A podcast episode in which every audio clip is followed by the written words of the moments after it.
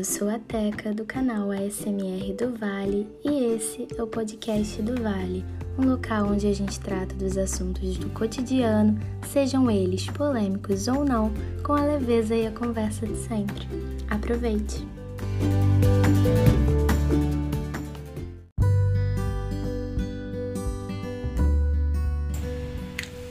Oi, bom dia, boa tarde, boa noite, não sei a hora que você está me ouvindo. Eu sou a Teca, sou mulher, lésbica, esposa, mãe de pet, chefe de cozinha, professora de inglês e produtora de ASMR no canal ASMR do Vale.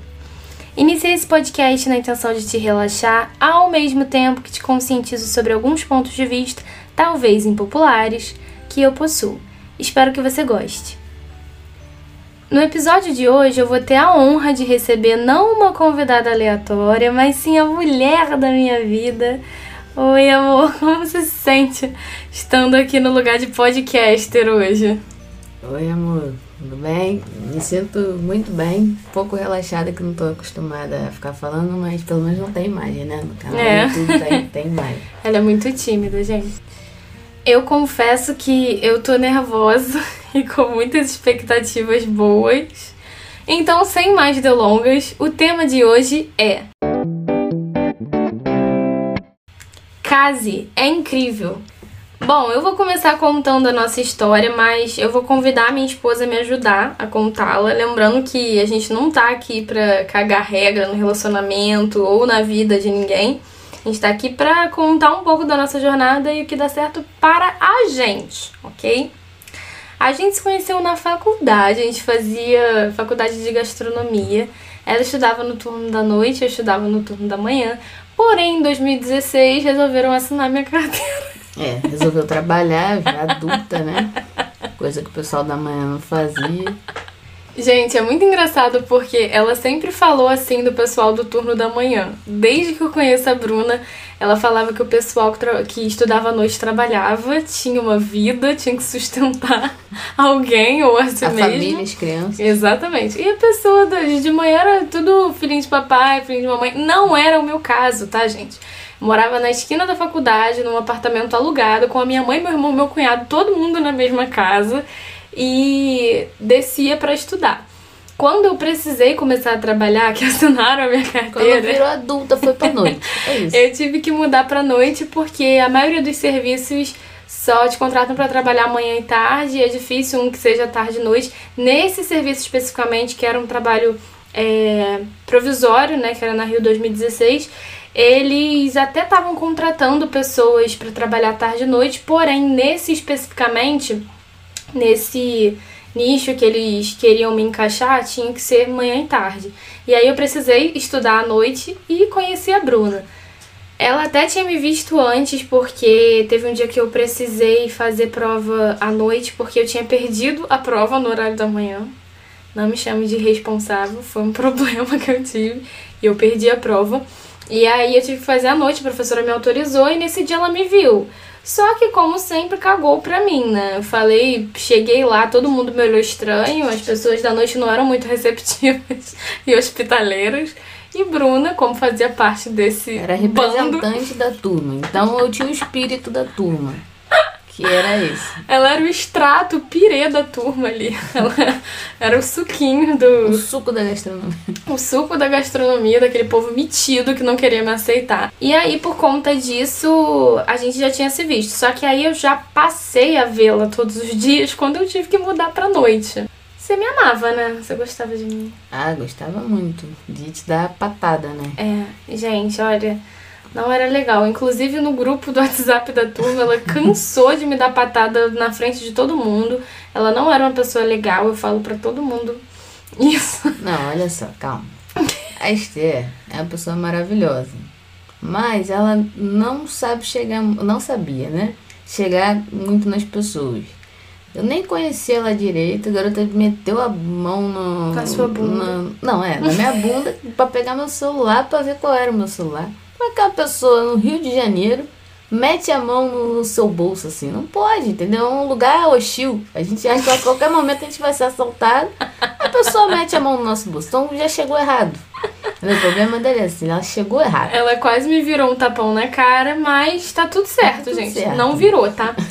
mas aí a gente foi se conhecendo na faculdade, dali a gente começou a ficar entre conflitos pessoais e conflitos de eu não era assumida pra minha família. Teve um, um gap aí no meio pra gente conseguir começar a namorar. Mas, enfim, começamos a namorar.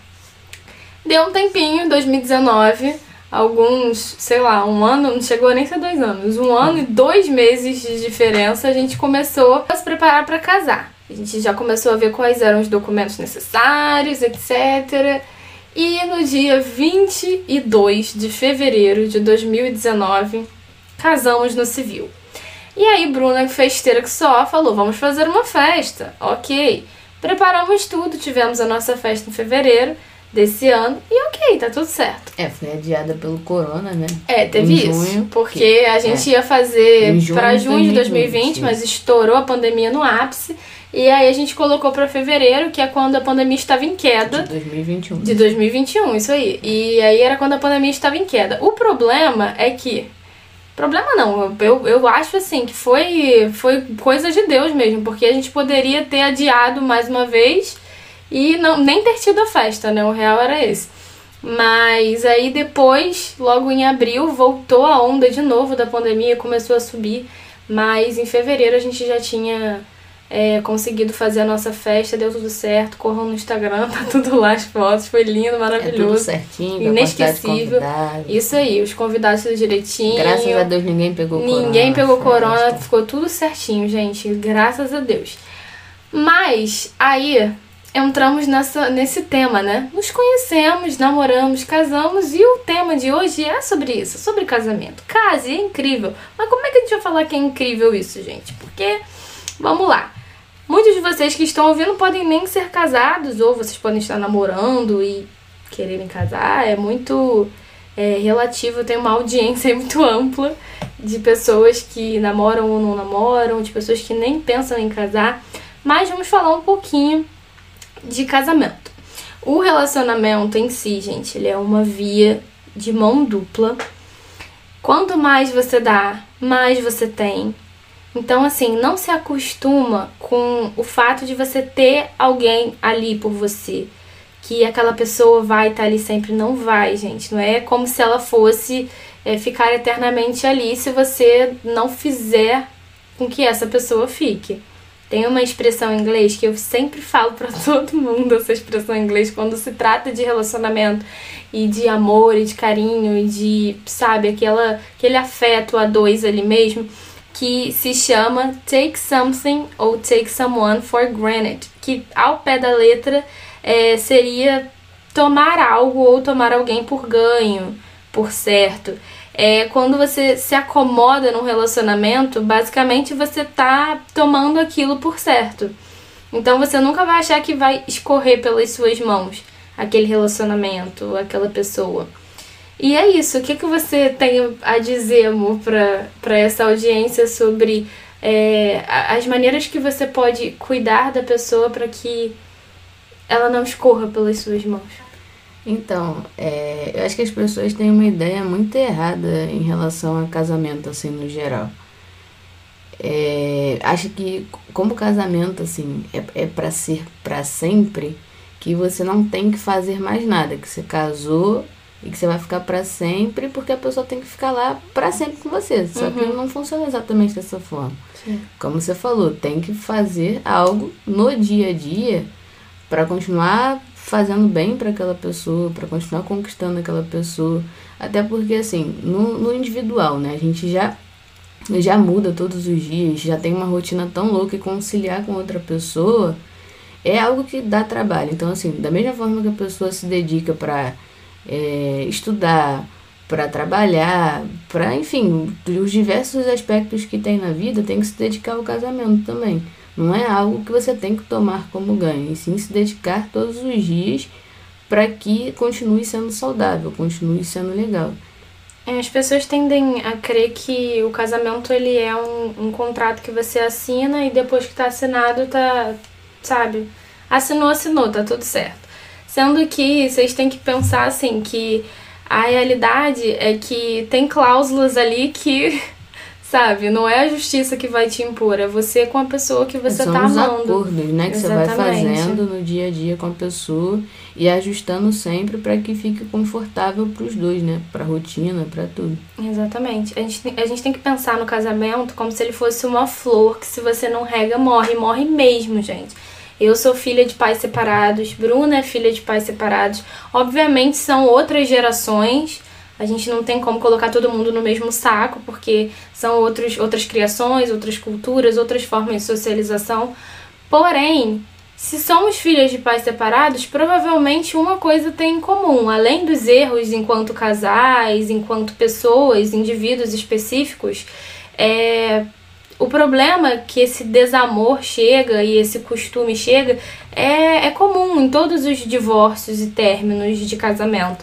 E quando você não enxerga o casamento como essa flor que precisa ser regada, cuidada, mimada, pô, você já viu a tua avó, o teu avô, tua vizinha conversando com planta? É uma coisa muito louca, porque, tipo, a gente costuma rir porque, ah, planta não ouve, planta não fala, não é que nem um cachorro, não é que nem um gato. Mas é muito louco que tudo que você põe amor, mesmo que indiretamente, até aquela conversa que você tem com a planta, ela vai crescer mais bonita, ela vai crescer mais saudável, porque além de tudo tem boa intenção, tem boa energia, sabe? E eu acho que o casamento ele se trata disso também. É o tanto de boa intenção, o tanto de boa energia, o tanto de cuidado que você impõe sobre ele. E ele vai florescer, ele vai criar vários frutinhos. Isso também tem relação aos filhos. Isso, se obviamente você quiser. Porque tá tudo bem você casar e você não querer ter filho. E a gente sempre conversa sobre isso, eu e Bruna, porque é, é uma coisa que tem que estar acordada também, né? Porque se eu, Esther, quero ser mãe e a Bruna não quer ser mãe, aí a gente já tem conflito. Porque a gente casou. Quem vai abrir mão? Ah, vamos ter só um filho. Mas aí, se eu tenho só um filho, o que, que vai acontecer? Eu já vou estar entrando, invadindo esse valor, esse propósito da Bruna. Ela não quer ter filho. Não é o caso, tá, gente? A gente quer ter filhinhos, teremos, né, Rosal? Isso aí. Mas acho que tem muito a ver, não só a relação com você encontrar esse, esse meio do caminho aí, entender, olha, queremos ter filhos ou não queremos ter filhos. Quem vai ceder? Ou vamos ter que ceder? É isso antes mesmo do É, casamento. né? exatamente, exatamente. Porque assim, tem muita gente que casa e não acorda esse tipo de coisa porque não acha necessário. Porque, principalmente no relacionamento heterossexual, tá meio que implícito que todo mundo quer ter filho, sabe? Só que a gente tá no século XXI, tem mulheres mais informadas em relação à maternidade compulsória e muitas mulheres não querem ter filhos. E tá tudo bem também, gente. Você vai viver uma vida incrível, você vai viajar pra caramba, você vai ter quilos de responsabilidades des- tiradas das, sua- das suas costas. Então, assim, é bom também casar e não ter filhos. Tem todos os seus, é, as suas flores. É, é florido da mesma maneira, é incrível da mesma maneira, até porque, gente, ter filho não é brincadeira. E em relação a filho, quando eu acabei de falar que a gente quer ter filho, outra coisa que também tem que ser muito alinhada e a gente conversa muito é sobre criação, né? O que, que você pode falar que você aprende comigo sobre criação? Aprendo muita coisa. Não, então, é, eu particularmente fui criada de uma maneira um pouco violenta, né? A Esté também, e a maioria das pessoas à nossa Sim. volta também. Então, uma das coisas que a gente pretende, porque a gente não tem conhecimento assim ainda, Uhum. né? A gente vai ter quando a gente estudar realmente para ter filhos. Mas uma das coisas que eu penso é tentar, né? Não criar meus filhos de maneira tão violenta como eu fui criada, como você, né? Foi Sim. criada. Uhum. Que tentar ter diálogo, ter compreensão com, com a criança. Entender que, que é um outro indivíduo, né? E ajudar no, no crescimento da criança. Não simplesmente ficar dando pancada por aí achando que tá criando alguém.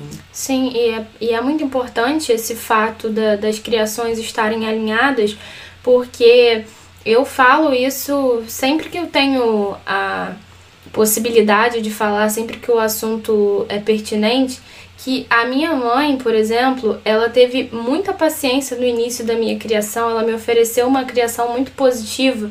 Em contrapartida, o meu pai, ele não tinha paciência nenhuma. E eu duvido muito, assim, eu tenho quase certeza que eles nunca conversaram sobre a maneira que eles queriam criar os filhos. Então, isso é uma coisa muito louca, porque é muito comum nos relacionamentos as pessoas não conversarem sobre como elas querem criar, qual é a abordagem, qual é a maneira. Caramba, a gente tem abordagem para tudo, é incrível. Tudo na nossa vida a gente tem abordagem.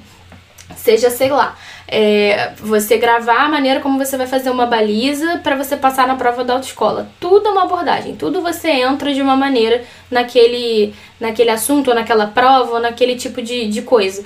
Mas aí para criar os filhos as pessoas acham que é só ter, e não é assim. Hum. Se você acha que criar é bater, espancar a criança, falar que não, tirar as coisas da mão dela, privar o direito dela ir e vir, e o seu companheiro ou a sua companheira não acreditar nesse tipo de criação, peraí que vocês vão ter um problema. Então essas são coisas que vocês têm que conversar antes de casar, porque é assim, é, é mandatório você conversar isso antes de casar para que você não, não venha a ter um problema futuro é, de uma coisa assim tão simples, que é só ter uma conversa.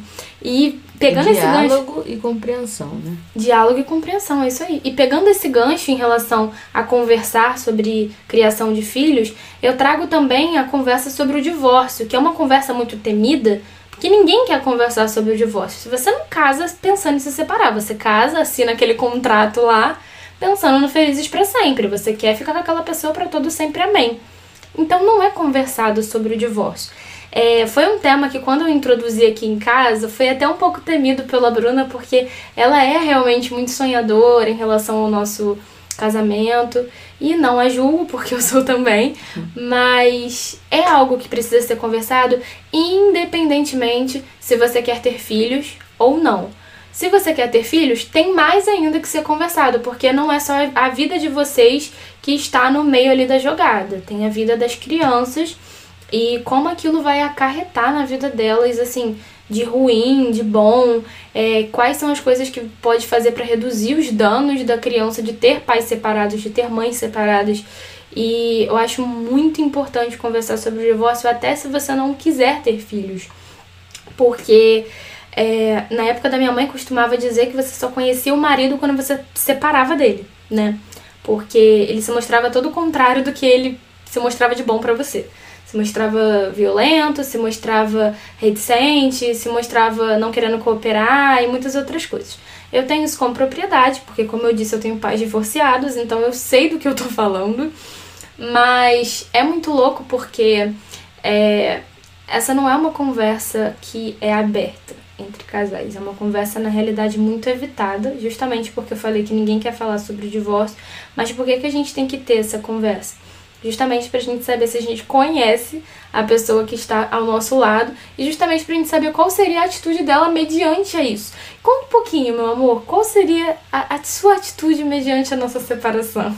Ah, eu ia quebrar. Mentira. mentira, mentira. Gente, corta. Aquela. Não, então, amor é, é uma coisa que nem eu nem você queremos, a gente faz assim tudo no dia a dia para que não aconteça. Sim. Mas a gente precisa lidar com as coisas com maturidade, né? Uhum. E acho que tudo na vida exige planejamento, Sim. né?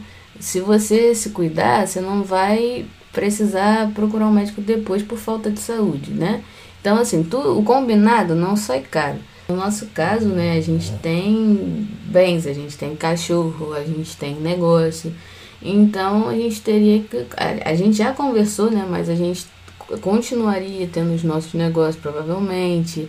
É, se, a gente pretende ter filhos, né? Então essa questão da guarda a gente já tem alinhada também. Sim. Então, assim, é isso. É, já tem uma conversa prévia mas, obviamente, se viesse a acontecer, espero que não, é, a gente voltaria a conversar a respeito, mas eu acho que só de você estar tá disposto a, a, a conversar a respeito, a ter esse diálogo, a compreender, já, já mostra uma postura positiva em relação ao acontecimento, Sim. entendeu?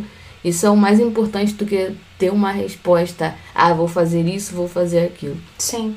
Eu acho que conversar sobre o divórcio enquanto o casamento ainda existe, enquanto ainda não se tem o pensamento de se divorciar, é, sobretudo, algo não que atrai. Porque as pessoas falam, ah, não fala não que atrai. Não, não é, não é que atraia. Isso está impondo acordos e principalmente se o casal tiver filhos, né? Que nem você falou sobre a questão da guarda, porque é algo que, poxa, a gente vê por aí, sobretudo nos relacionamentos heteroafetivos, em que o homem some da vida da mulher e a mulher fica com o filho. Tem uma crença popular em que dizem que o filho é da mulher. Justamente porque, no fim das contas, vai ficar com ela. O pai não tem. Você vai encontrar casos isolados, né?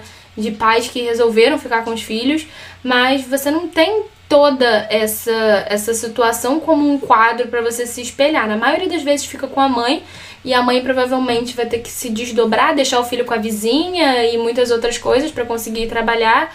E é muito triste isso.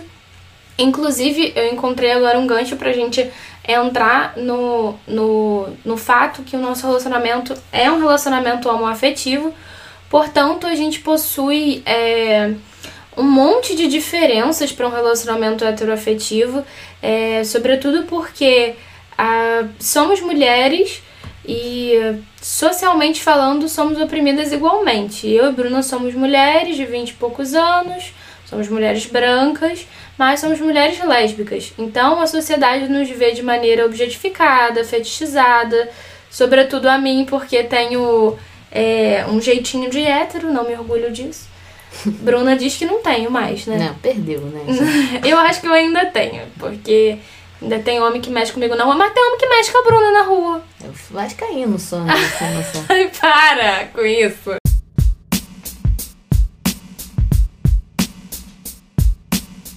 Então, além dessa fetichização e objetificação, a gente também enfrenta preconceitos é, mediante sociedade, que é uma sociedade LGBTfóbica como um todo e para com a gente, enquanto mulheres lésbicas, é uma sociedade lesbofóbica, que vai fetichizar nossa relação, vai silenciar, não vai dar a validação necessária para o nosso relacionamento existir, como eles dão para o relacionamento de um homem com uma mulher. Então, assim, é muito complicado em relação a isso. Por exemplo, a gente sabe que quando tivermos filhos, vamos enfrentar isso em dobro, porque é, a mãe, por exemplo, que não gesta é uma mãe silenciada. A mãe que gesta é, é uma mãe sobrecarregada em relação à sociedade, porque, ah, criança tá chorando, dá pra mãe. Tá, mas a, a mãe, o meu filho tem duas mães, então você pode dar para outra mãe e a outra mãe tá descansando. A mãe que gestou tá descansando, dá para outra mãe. Então, assim, a sociedade ela é mal educada em relação a isso. Ela não entende é, o fato de, de duas mães poderem ser duas mães igualmente é, responsáveis pela vida de uma criança e de duas mulheres também se amarem como um homem e uma mulher se amam e até em alguns relacionamentos até mais, porque é, existe uma crença de que o homem ele ama o homem, né? Ele usa a mulher. Então, assim, em relação a eu e Bruna, enquanto mulheres, a gente se ama, o nosso relacionamento é revolucionário, é um ato político. Então, acho necessário trazer isso para conversa, para pauta também, porque enquanto casais dentro de casa, a gente tem as nossas manias e os nossos problemas como qualquer outro casal, mas da porta para fora, o nosso relacionamento é política. E falando de nós duas como mulheres lésbicas, é, eu acho muito legal a maneira como a gente inspira as pessoas eu, por conta do meu canal do YouTube, já recebi muita coisa legal é, no meu Instagram, depois que a gente fez vídeos de ASMR juntas e tal, respondendo perguntas, Bruna fazendo ASMR, muito maneiro. E as pessoas vêm falar com a gente, é, tanto meninas, adolescentes que estão se descobrindo, quanto mulheres adultas mesmo, que nunca saíram do armário aí nessa expressão chula é, e que resolveram fazer isso porque elas veem que o nosso amor é algo tão legal que elas querem viver um igual. Isso é tão bonito. E eu mostro pra Bruna muitas vezes a, as pessoas falando essas coisas pra mim. E é, é mágico, é muito legal.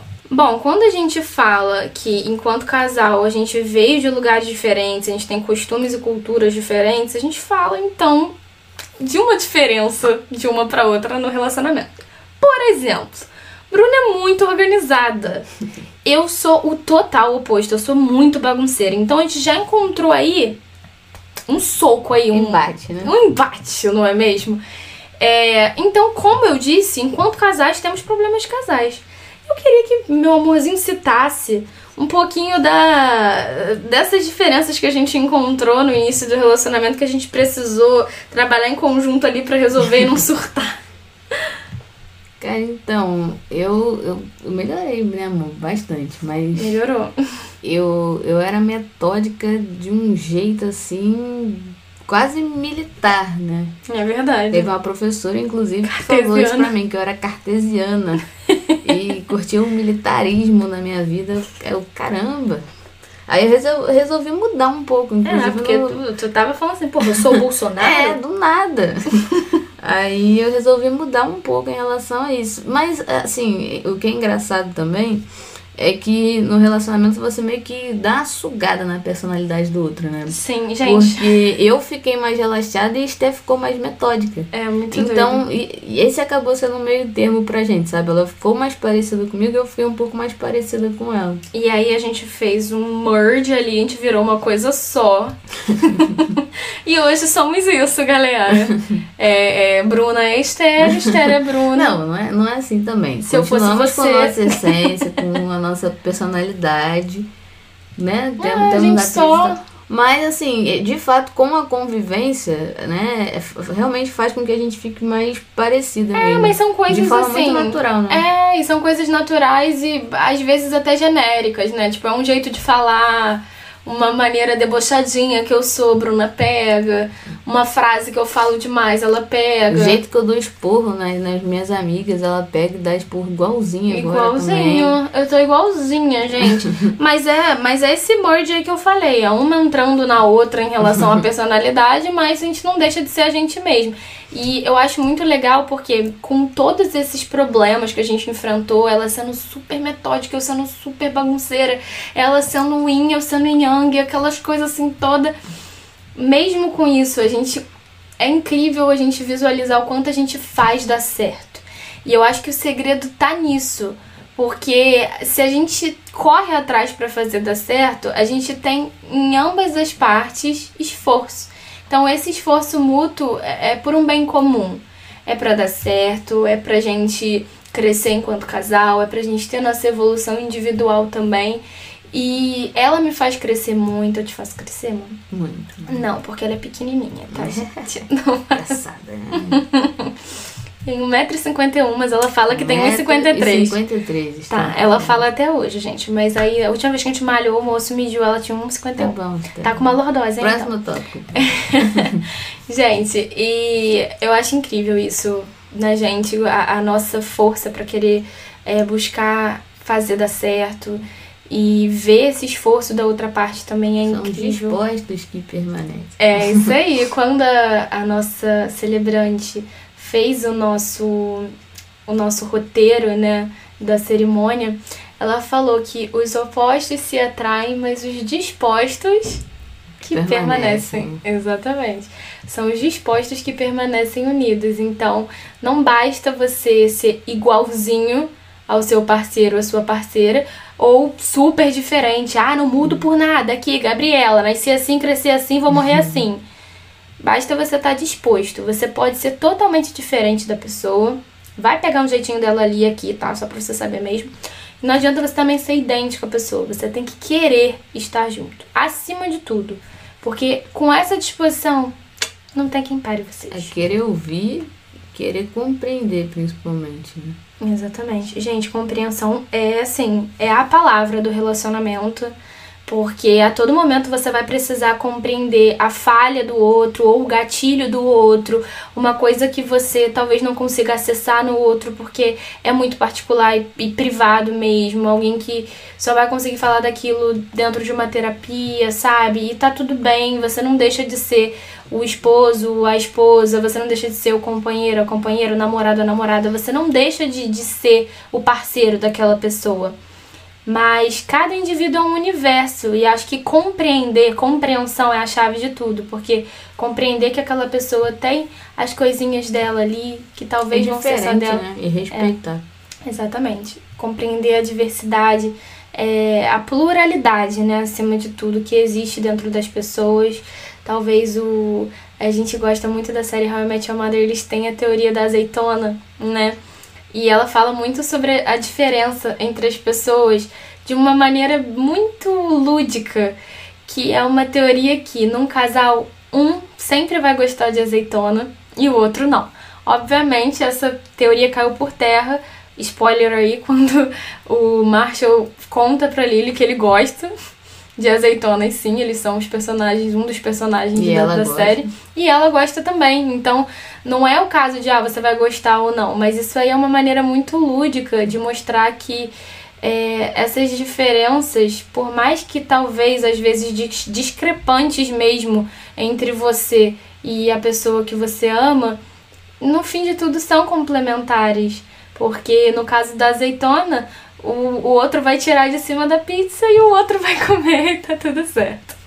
Que é o nosso caso, né? Que é o nosso caso. Mas eu juro que eu tô tentando aprender a gostar de azeitona, principalmente agora depois que eu virei vegetariana. Vou tentar. O amor, quando se revela, não se sabe revelar. Sabe bem olhar pra ela, mas não lhe sabe falar. Quem quer dizer o que sente, não sabe o que há de dizer. Fala, parece que mente, cala, parece esquecer. Ah, mas se ela adivinhasse, se pudesse ouvir o olhar, e se um olhar lhe bastasse para saber que a estão a amar? Mas quem sente muito, cala. Quem quer dizer quando sente, fica sem alma nem fala, fica só inteiramente. Mas se isto puder contar-lhe, o que não lhe ouso contar, já não terei que falar-lhe, porque lhe estou a falar. E é com esse poema do Fernando Pessoa que eu encerro o episódio de hoje. E aí, amor? Gostou? Gostei bastante. Quero vir mais vezes, falar de outras coisas. Ah, gente, se deixar, ela vai falar Fluminense, Free Fire que ela tá jogando, jogo de damas, Uno. pés. E é isso. A Bruna quer deixar uma frasezinha pra vocês refletirem aí. Fala, mozão. Se for pra ter um relacionamento, se importe com o que importa pro outro. É muito importante isso. E é isso aí, gente. E se você gostou desse episódio maravilhoso, não esqueça de seguir o podcast e indicar para um amigo seguir também. Posta lá nos stories a miniatura do episódio e me marca para eu saber que você tá ouvindo. Me segue lá, arroba Decacruz Underline. Volto, se Deus quiser, na semana que vem, mesmo dia, mesmo horário, mesmo canal. Um beijo, manda beijo, amor. Beijo. E valeu!